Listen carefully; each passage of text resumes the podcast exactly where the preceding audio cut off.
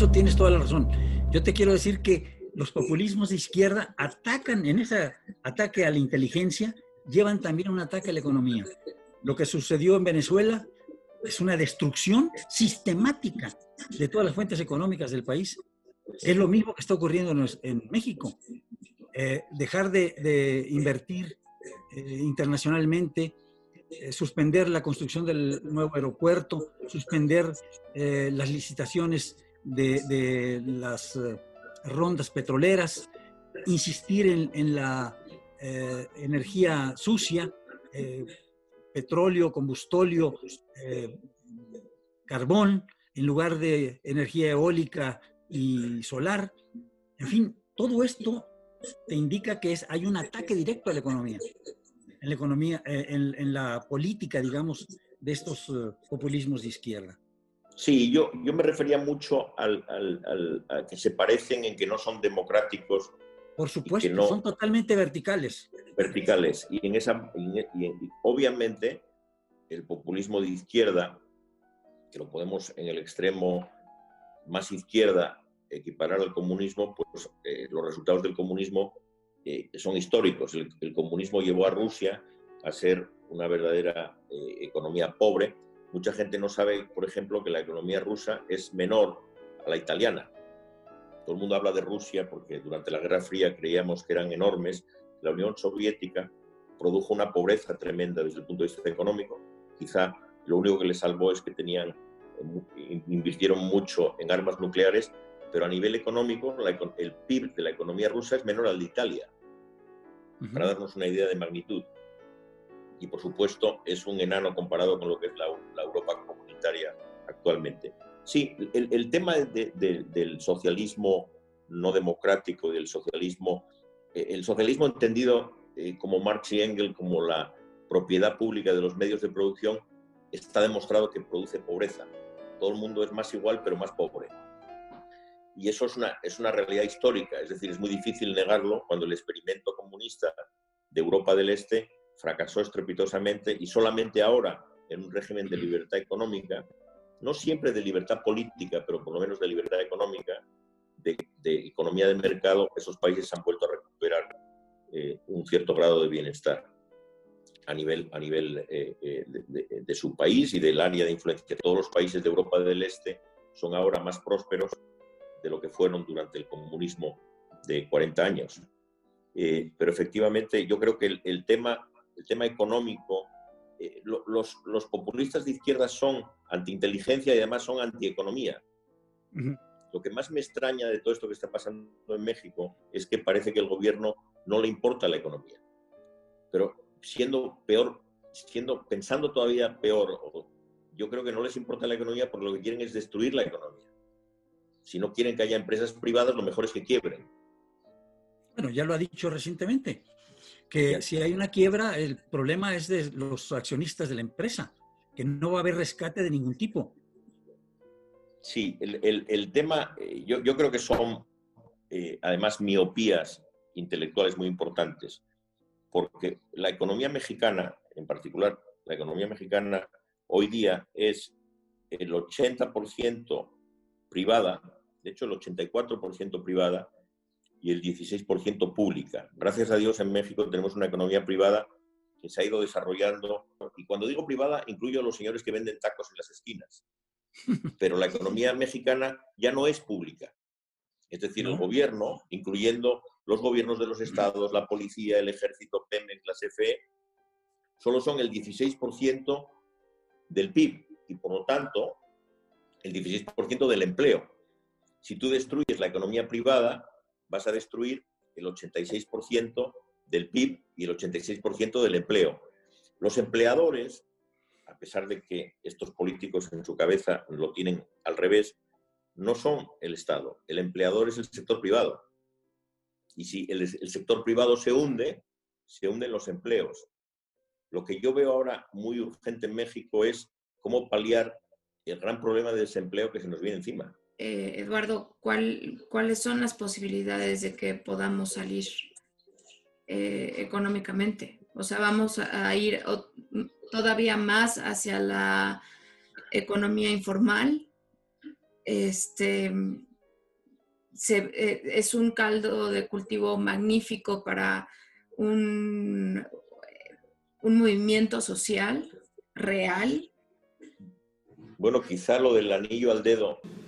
Como anillo al dedo.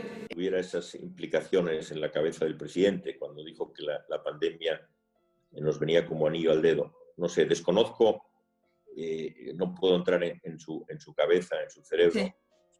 Eh, yo creo que él vive muy bien dentro de su cabeza, eh, pero los demás no. No es el único. Y, yo, yo, yo, yo, sí creo que México tiene un problema, no tanto porque la economía informal sea la que más sufra, yo creo que van a sufrir parecido la informal y la formal. Y, y México no va a cambiar todavía mucho en el mix de economía formal e informal. Y luego, si quieres, intento explicar por qué en Europa hay menos informales. Pero eh, la realidad es que México, el PIB de México va a caer, vamos a, poner el caso más, más optimista, un 7%. No, mucho más. El 7 y el 10, o, si, o si nos equivocamos, el 12. El problema es que en un país que tiene tan pocas redes de cobertura social, porque la seguridad social cubre a muy poca gente, porque no hay seguro de enfermedad generalizado, no hay seguro de desempleo, cosas que hay en Europa. Eh, consecuencias de, para el bienestar y las consecuencias para el país, para la gente, para el pueblo, van a ser gravísimas, gravísimas, porque, porque al destruir el 10% del PIB, destruyes el 10% de los empleos. Yo, yo lo que veo con esto que estás diciendo, pues es un poco un genocidio, ¿no?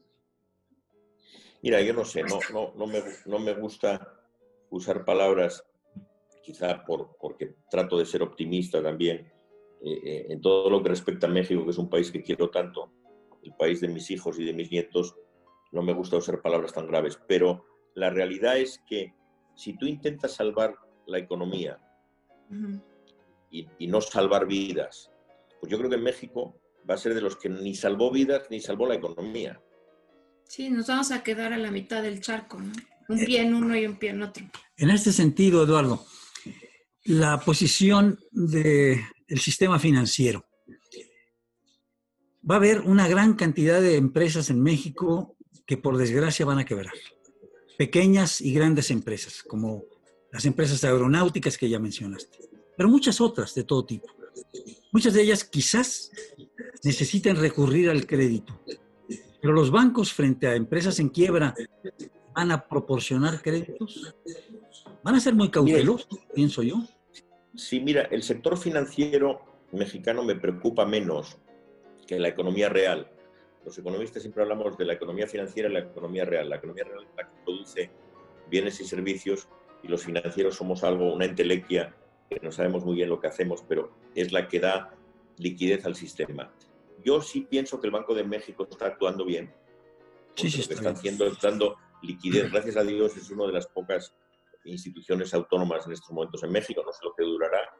El Banco de México está inyectando liquidez en el sistema, que es algo que están haciendo todos los bancos centrales del mundo civilizado. En este sentido están, siguiendo el mismo patrón que el resto de bancos centrales. Y los bancos en México, por lo menos hace un año que yo dejé el banco, están bien capitalizados. Porque como siempre, cuando salieron de una crisis donde estuvieron quebrados, que fue la del año 95-96, los bancos se recapitalizaron y hoy día tenemos un sistema financiero que por lo menos tiene unos buenos índices de capitalización. Si la liquidez que inyecta el Banco de México de alguna manera se transmite al sector privado, al sector, al sector real, yo no soy tan pesimista. Cuando las empresas quiebran, no quiebran porque el balance sea negativo, quiebran por liquidez, porque nadie les da dinero para seguir operando. Incluso a una aerolínea, si tú le reestructuras el crédito y le das plazo para que pague sus deudas, terminan pagándolas. La experiencia del FOAPROA, que tan denostada es por muchos analistas, resulta que al final la mayoría de los créditos se terminaron pagando. Eh, eh, eh, la economía financiera tiene la capacidad de reestructurar todos esos créditos que en definitiva, cuando reestructuras es a una empresa que todavía es viable, pero está en situación de iliquidez, le puedes dar un crédito a 10 años con una tasa eh, adecuada para que en el tiempo te lo vaya devolviendo. La, banca va a reaccionar reestructurando la deuda, porque es lo lógico. Un banquero no quiere que la empresa se le muera y deje de pagar, lo que quiere es que le pague. Entonces lo que va a ofrecer, y es lo que está pasando en Europa, y espero que pase en México, es que la banca sea inteligente y reestructure su cartera. Y eso en un entorno internacional donde los bancos están recibiendo lo que yo llamo ventajas regulatorias. Es decir, cuando en situación normal a un banco un cliente le deja de pagar, las autoridades financieras le obligan a provisionar el crédito. ¿Qué quiere decir? Que tienen que tomar una pérdida en su capital. Por eh, la, famosa cartera vencida hace que los bancos reduzcan su capital. en el caso concreto de Europa, el Banco Central Europeo está dando facilidades a los bancos para que no tengan que provisionar esos créditos, para que en vez de provisionarlos, lo único que hagan es extender el vencimiento de los créditos, dar condiciones favorables, porque el Banco Central Europeo les inyecta liquidez a los bancos y los bancos reestructuran la deuda y de alguna manera la patean hacia adelante de tal manera que la empresa no quiebra y los bancos en el mediano plazo recuperan su dinero. Esa es una manera inteligente de enfrentar una crisis. Si lo que haces es matar la empresa porque no le das crédito o no le reestructuras el crédito, pues al final los bancos pierden todo el capital de ese crédito. Lo que vislumbras es que se extenderá el plazo del crédito y se reducirá la tasa de interés. Eso es lo que en Europa se está haciendo con la ayuda del Banco Central Europeo. A los bancos no le están presionando para que tomen pérdidas, sino les están incentivando a que den plazo y condiciones adecuadas. Entonces, yo no estoy tan preocupado por el sistema financiero. Creo que el sistema financiero, que además es el único sector que ha seguido operando, no hay que olvidar que mientras las economías estaban cerradas, la economía real, no, las fábricas dejaron de producir, los bancos siguieron acumulando intereses hasta los fines de semana. Es decir, los bancos, curiosamente en esta crisis, no han dejado de, cargar sus créditos y de acumular intereses. Pueden utilizar esa capacidad que tienen en su balance para ser más generosos, llamémosle así, en la reestructura de la deuda. No me preocupan hoy día tanto los bancos mexicanos, siempre que el Banco de México siga dando liquidez, que los bancos no sequen la liquidez, yo creo que el sector financiero, a diferencia del año 95, no, va a ser la mayor fuente de preocupación. Creo que si la banca funciona en coordinación con el Banco el sector financiero, de hecho en Europa está sucediendo y en Estados Unidos, el sector financiero no va a ser el eslabón más débil de la cadena. El eslabón más débil en estos momentos está en la economía real. Es curioso que cerraron las fábricas de cerveza, las cervecerías, yo no sé si con algún tipo de interés político, cuando en el resto del mundo, en, Europa en particular, las cerveceras se están vendiendo más que nunca. Eh, y los changarros mexicanos, cuando vas a analizar, dependen en gran medida de vender cerveza, no solamente de vender Coca-Cola y papas eh, y, junk food. Eh, es decir, la decisión del gobierno mexicano de cerrar las fábricas de cerveza pues fue un poco particular, porque es el único país que lo ha hecho no sé si porque son ahora propiedad de, accionistas extranjeros, tanto Modelo como Cuauhtémoc, que ahora son parte de grupos internacionales, pero fue una, decisión un poco peculiar. Pero el, problema no va a estar en los bancos, va a estar en la economía real. El sector alimenticio es el que menos va a sufrir, porque los, yo, creo que los bienes básicos de alimentación y de, y de ropa y no van a sufrir tanto como, como otros bienes y servicios. El turismo, en particular que tú mencionas, Andrea, en España es gravísimo porque el turismo es el 12% del PIB en España. No es un turismo elitista donde la sana distancia en un hotel de lujo es, es, un, es un turismo masificado. Sí. Y España depende el 12% del PIB del turismo, que se tendrá que redefinir y saldrá de la crisis de una manera más lenta, una industria más lastimada, pero también emplea muchísima gente. Muchísima gente en España son camareros y recamaristas en hoteles y, todo esto en estos momentos están en el paro. Pero vuelvo a insistir, en un país como España, de la Unión Europea, hay un seguro de desempleo. México no lo tiene. Eh, eh, hay un seguro de desempleo, con lo cual esa gente sigue consumiendo pan y azúcar y cerveza, de momento. Es decir, el sistema fiscal europeo ha permitido amortiguar la crisis social con seguro de desempleo y con una fórmula muy curiosa que viene también de Europa, que es a los grandes, medianos y pequeños, porque lo han dejado a todos los empresarios, han hecho una reducción temporal de empleo. ¿Qué significa?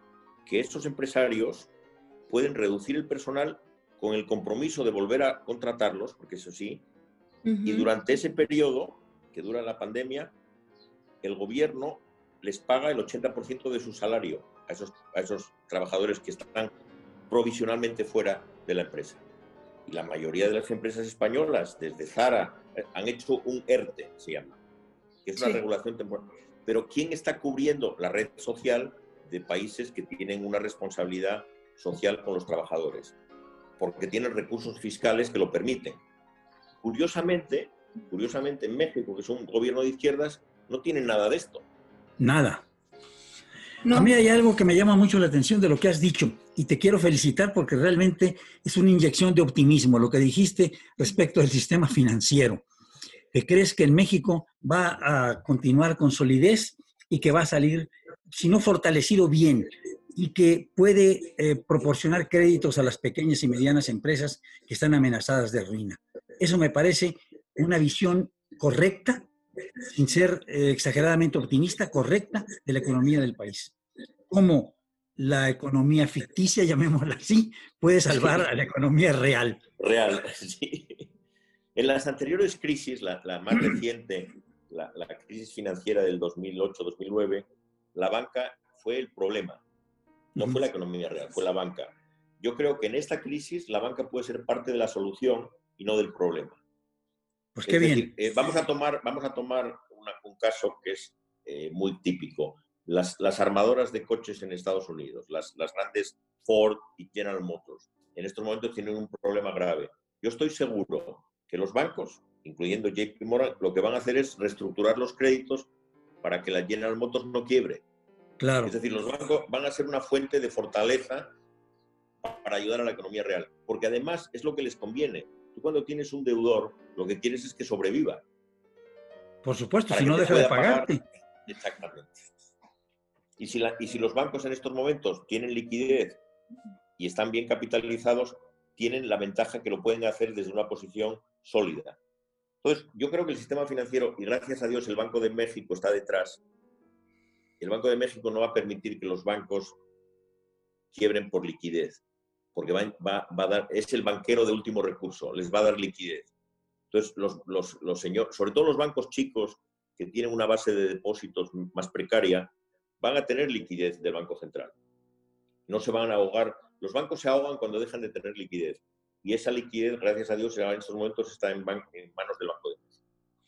Y Eduardo, en este caso, en el, en el caso mexicano, puntualmente, la Secretaría de Hacienda por ejemplo, lo han, la han criticado muchísimo de que el pago del, de los impuestos no hizo plazos, no apoyó a las, a las empresas, este, muchas no tienen con qué pagar, este, bueno, pagan nómina, pagan proveedores o pagan impuestos. Vuelve, a ser, vuelve a ser esa contradicción que yo observo en el gobierno de México. Por un lado es un gobierno que no está ayudando a las pymes, ese mecanismo que está funcionando en toda Europa, en México parecía evidente que deberían hacer algo parecido. Pues no se ha Nada semejante.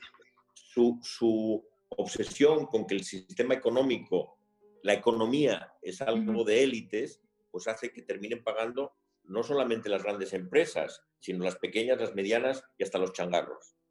Sí. La base, incluso la base de, de ellos. Entonces yo no, yo no sé, yo no sé, además es un país que tiene una capacidad fiscal todavía muy importante. No hay que olvidar que México tiene una proporción de deuda a PIB alrededor del 50%. En España está en el 100%, en Francia está al 110%, en Italia el 130%.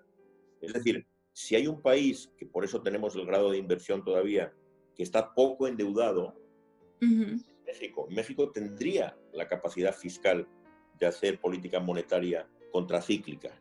Es decir, tener un poco más de déficit, como están teniendo ahora en Europa, y poder auxiliar a todos los sectores de la economía con ayudas tipo la que yo te digo, garantizar créditos, eh, y no lo está haciendo. Es decir, a pesar de que tenemos una posición fiscal privilegiada con respecto a todos los países de nuestro entorno, privilegiada, y no estamos usando esa capacidad en un momento en el que el mundo lo está haciendo. Sí, la posición del presidente es exactamente la inversa. Dice que no quiere endeudar al país en un solo céntimo más y no quiere contraer ningún tipo de deuda. Incluso objetó un contrato establecido, un crédito establecido por la iniciativa privada con el BID. Sí, que era un crédito blando. Era, era verdaderamente bueno lo que está pasando en Europa, que los créditos blandos que vienen del Banco Central Europeo se transmiten a las pequeñas, medianas empresas y a las grandes también. Así es. ¿Y estas políticas anticíclicas eh, estallan en algún momento?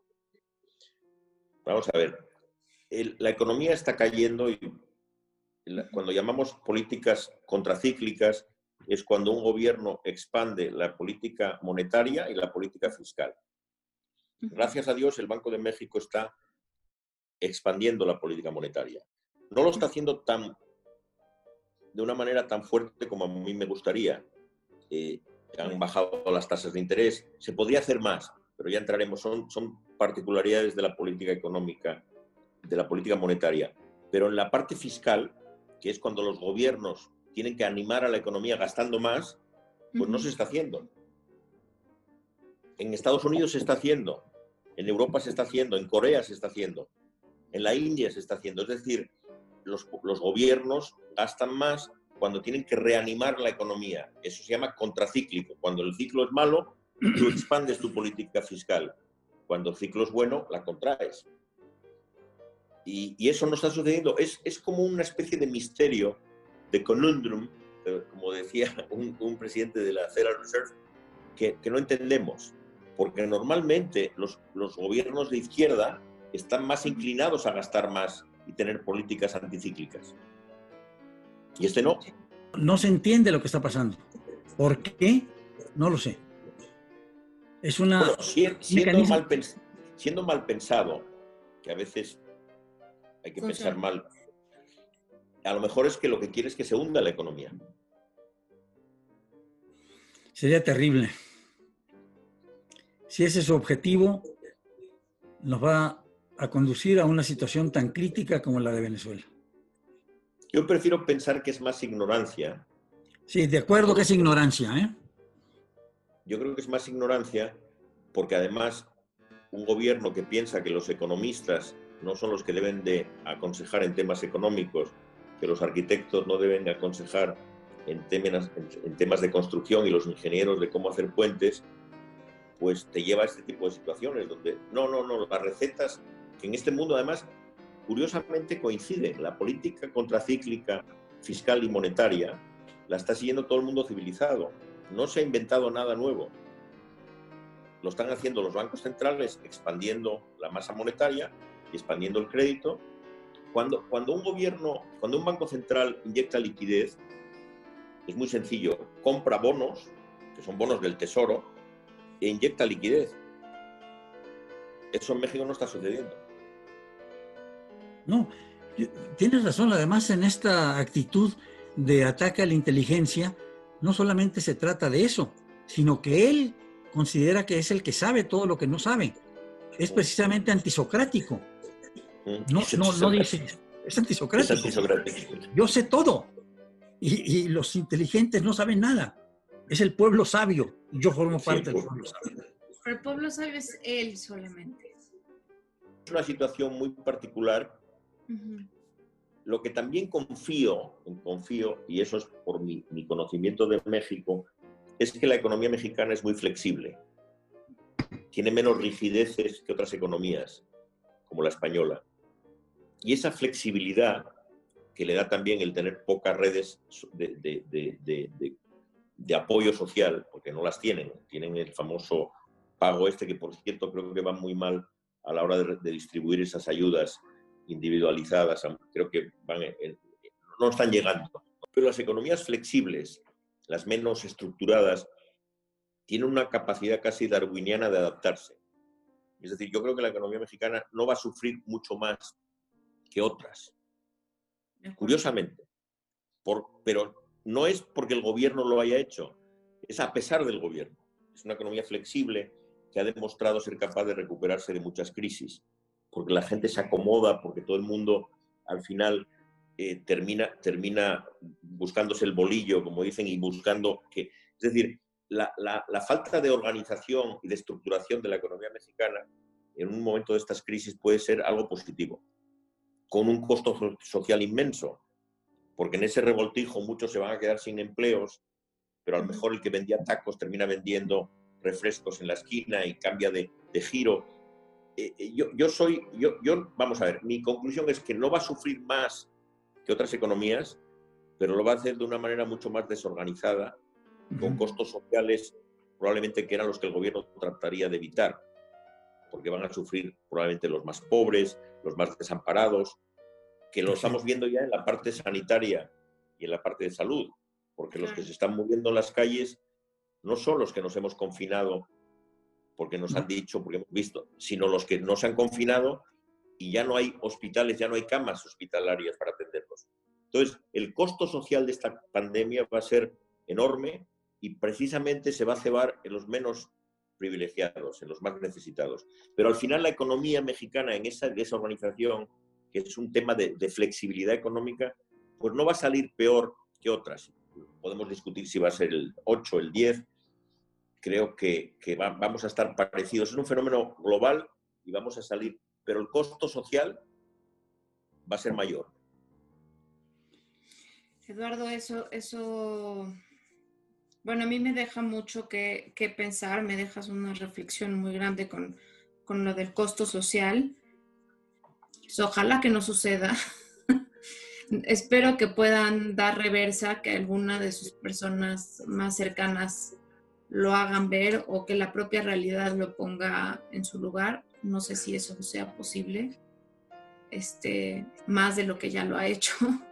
Este, y no sé, yo yo, yo me quedo con esta súper reflexión y con una gran noticia de que por la flexibilidad de la economía mexicana eh, podemos salir adelante económicamente, eh, con mucho esfuerzo, eso sí, y con mucho que pagar.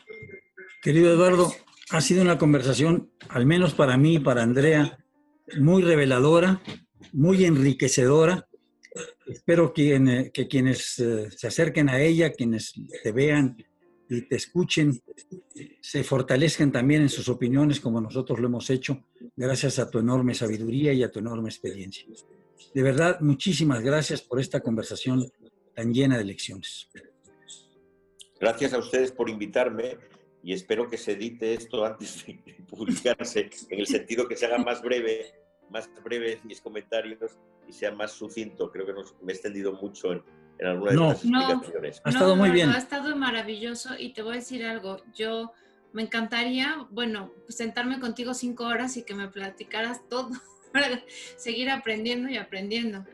Tus, hijos son unos afortunados de tenerte, de verdad, Eduardo. Mira, podemos hacer off ahora del, esto y seguir. Les quiero comentar un tema.